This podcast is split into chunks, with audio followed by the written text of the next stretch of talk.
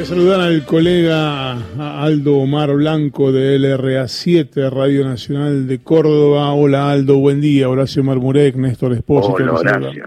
Él es, él es Néstor, yo soy Horacio. Él es Horacio y yo soy Néstor. Ahí está, y juntos somos dinamita. Ah, no, perdón, era. Vamos a ir por los barrios, Horacio. Vamos a ir por los... Horacio, ¿cómo le va? Qué dúo, ¿eh? Qué dúo, por favor. Si vos supieras. No, lo, no, no, lo, no lo digas muy fuerte porque... por las dudas. Por las dudas. Hola Aldo, ¿cómo va eso? Bien, bien, muy bien. Mucho calor, 37 de máxima para hoy. 37. Estamos a punto, sí, 37 con, con una alerta eh, a corto plazo, con posibilidad de lluvia este, con mucho milimetraje, con granizo en algunos sectores, abarca a, por lo menos media docena de, departamentos, incluido la capital y Punilla, donde estoy emitiendo en estos momentos, donde hace muchísimo calor. Y anoche se eh, lanzó la temporada 2021 por parte de Villa Carlos Paz, es uno de los principales destinos turísticos de la provincia de, Córdoba. Y tanto el intendente Gómez Gesteira como el titular de turismo de la provincia, Esteban Avilés, dijeron que Carlos Paz es un destino seguro. En realidad toda la provincia es lo que están acentuando. Destino seguro porque si bien no se le va a pedir a los turistas ningún tipo de testeos, sí va a haber un control con el termómetro digital y también eh, algún tipo de, otro, digamos, otro pedido, pero se le van a entregar kits sanitarios, que es eh, alcohol en gel y barbijos a las familias que decidan eh, vacacionar acá en el territorio cordobés.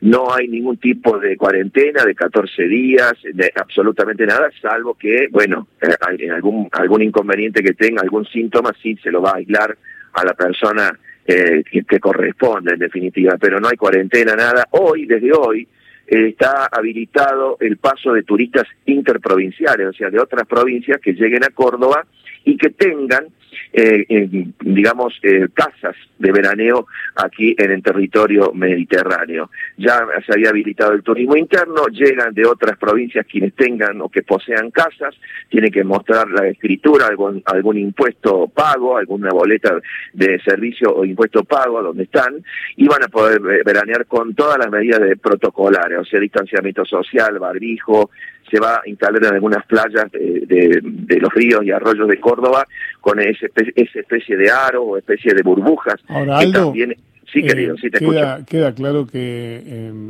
no es una cuestión específica de Córdoba, va a pasar en varios de los puntos turísticos del país. Con el movimiento turístico de verano, el virus va a ir y venir. Totalmente. Es medio como inevitable. Creería que sí. Eh, hay preocupación, ya le hemos escuchado a Ginés González García también, que hoy, hoy a esta hora está reunido en Córdoba, en la capital, con Diego Cardoso, su par local, para eh, preparar todo lo que tiene que ver con la logística de la llegada de las dosis de la vacuna. En realidad, Ginés está eh, recorriendo la región centro, después de aquí se va a ir a Santa Fe, pero están hablando de eh, la prevención en las fiestas de fin de año, en donde se ha eh, indicado que se van a poder reunir hasta 10 este, digamos, integrantes de la familia y se recomienda no sacar el barbijo salvo al momento del brindis o de, la cena y, también hacerlo en lugares eh, este, al aire libre, como puede ser un jardín, como puede ser un patio y también quienes decidan hacerlo en algún restaurante, también en lugares en lugares abiertos. Hay preocupación, pero están preparados, o sea, la, preparación que ha tenido la provincia en cuanto a la prevención ha sido muy intensa y se va a poder con tranquilidad, de todos modos hay que estar atentos y, eh, bueno, eh, aceptar y las recomendaciones que se hacen desde el, oficialismo, digamos. Pero a la par, que yo te digo que va a haber, que va a llover, que va a llover mucho, ojalá que se dé y que no haya problemas, porque la demanda de agua que necesita la naturaleza de Córdoba es inmensa. Estamos a 100 milímetros menos que el año pasado. No ha llovido más de 419 milímetros en todo este 20, 2020 en la provincia. Se nota en el río San Antonio que lleva agua al dique San Roque y que se ven las, las playas de verde, de algas y nada de agua. Eh, el río San Antonio tiene dos dos centímetros de agua nada más, los arroyos también, bueno, es una, es una postal de la naturaleza un poco, un poco seca, estamos aguardando las lluvias, esperemos que, que vengan, insisto, que no traiga problema. Eso implica también la posibilidad de que no se eh, consume el agua en exceso. Todas las municipalidades han declarado emergencia hídrica, esto significa uso humano nada más del agua potable, limpieza, aseo de la casa, no se puede lavar el auto, no se pueden llenar piletas, no se puede regar las plantas ni los jardines porque va a haber multas muy pero muy importantes. El caso particular que se conoció a nivel nacional tiene que ver con Villa Nizacate, en donde el intendente Merlo había decretado eh, una, eh, un plus de 2.200 pesos para aquel que llenara pileta, digamos, ¿no? Era muchísima plata, dado que, digamos, el, abono sería 700 pesos nada más y 225 pesos por metro cúbico de más que se consumiera. Bueno, hubo un revuelo bárbaro en esta localidad a 40 kilómetros de Córdoba al sur, por ruta 5. Finalmente Merlo dijo, bueno, no, esto no, no, no tiene ningún espíritu recaudatorio, le doy de baja, pero ojo, este es un ejemplo de todas las municipalidades municipalidades que a través de vehículos con parlantes van por las calles de los pueblos pidiendo que cuiden el agua, Aldo. Sí, totalmente. Lo que pasa es que ese ese impuesto o ese esa multa llegó a los medios nacionales y entonces se pierde el espíritu.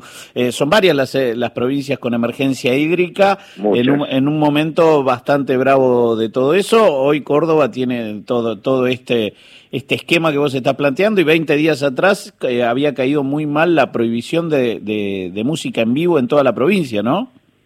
Sí, efectivamente, eso se fue aflojando porque hubo reuniones de cultura, de espectáculos y también de eh, Ministerio de Salud y se han permitido eh, en lugares cerrados hasta 1.500 personas hay, locales que tienen hasta 5.000 la capacidad, y un músico y tres músicos que lo acompañan en vivo. La, presencialidad está presente y de a poco se está habilitando la presencialidad en salas de artes, los teatros de Carlos Paz van a estar a, full, pero con el 50% de capacidad, ya están confirmadas varias compañías teatrales eh, eh, de, de, distintos índole, de drama, de revistas, de humor, eh, pagas, los, los precios son a veces son excesivos, eh, por ejemplo, una entrada con cena sale 1.600 personas para ver una buena obra de teatro a nivel a nivel nacional en Villa de Carlos Paz y también está la gorra, digamos, ¿no? Y no no bajan de 500 pesos la entrada mínima por persona. Eso ha sido siempre lo distintivo de Carlos Paz, espectáculos carísimos y espectáculos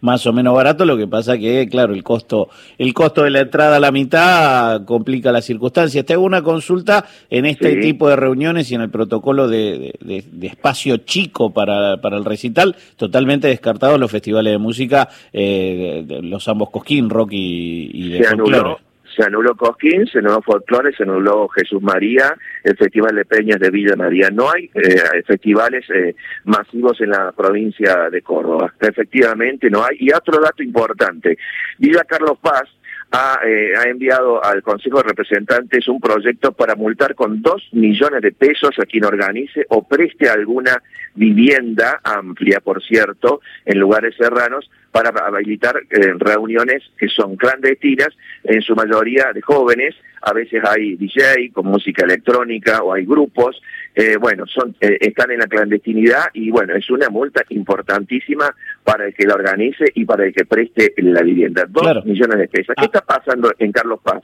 Te cuento, las reuniones clandestinas en Córdoba, por lo menos ha habido más de 200 en toda la provincia de Córdoba. Acá en Punilla se reúnen en la costanera, en una bahía al, lado de, de, la, del, lago, del lago San Roque, en el camino 100 curvas son esporádicas, sobre todo los fines de semana, y ya no se hace a través de WhatsApp, porque justamente los vecinos se dan cuenta y eh, avisan a la policía, a defensa civil, sino que es boca a boca.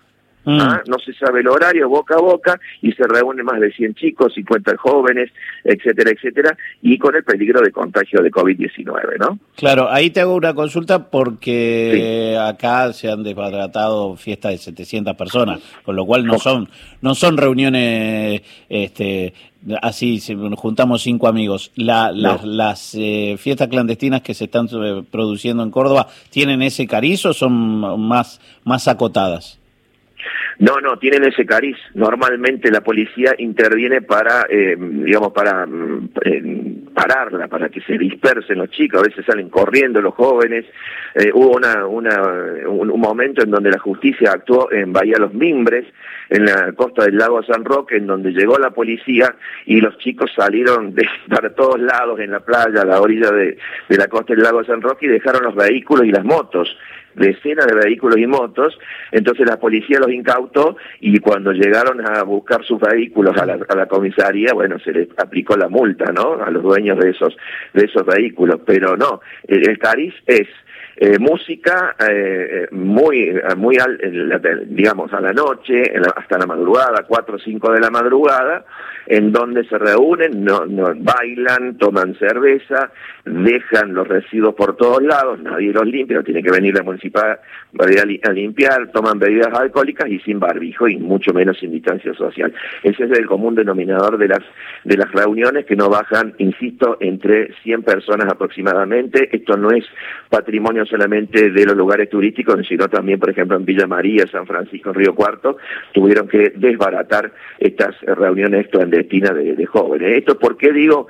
Porque los, en las discotecas y los boliches están cerrados y van a permanecer cerrados por menos, eso es lo que se dice hasta marzo. Dicen los dueños de boliches que si tuvieran habilitados los boliches que tienen capacidad hasta de 4.000, 5.000 personas con protocolo, esas reuniones clandestinas no se realizarían porque los jóvenes tienen lugar donde divertirse. Aldo, Aldo gracias, gracias por este contacto. Abrazo querido, que ande muy bien, ¿eh? buen fin de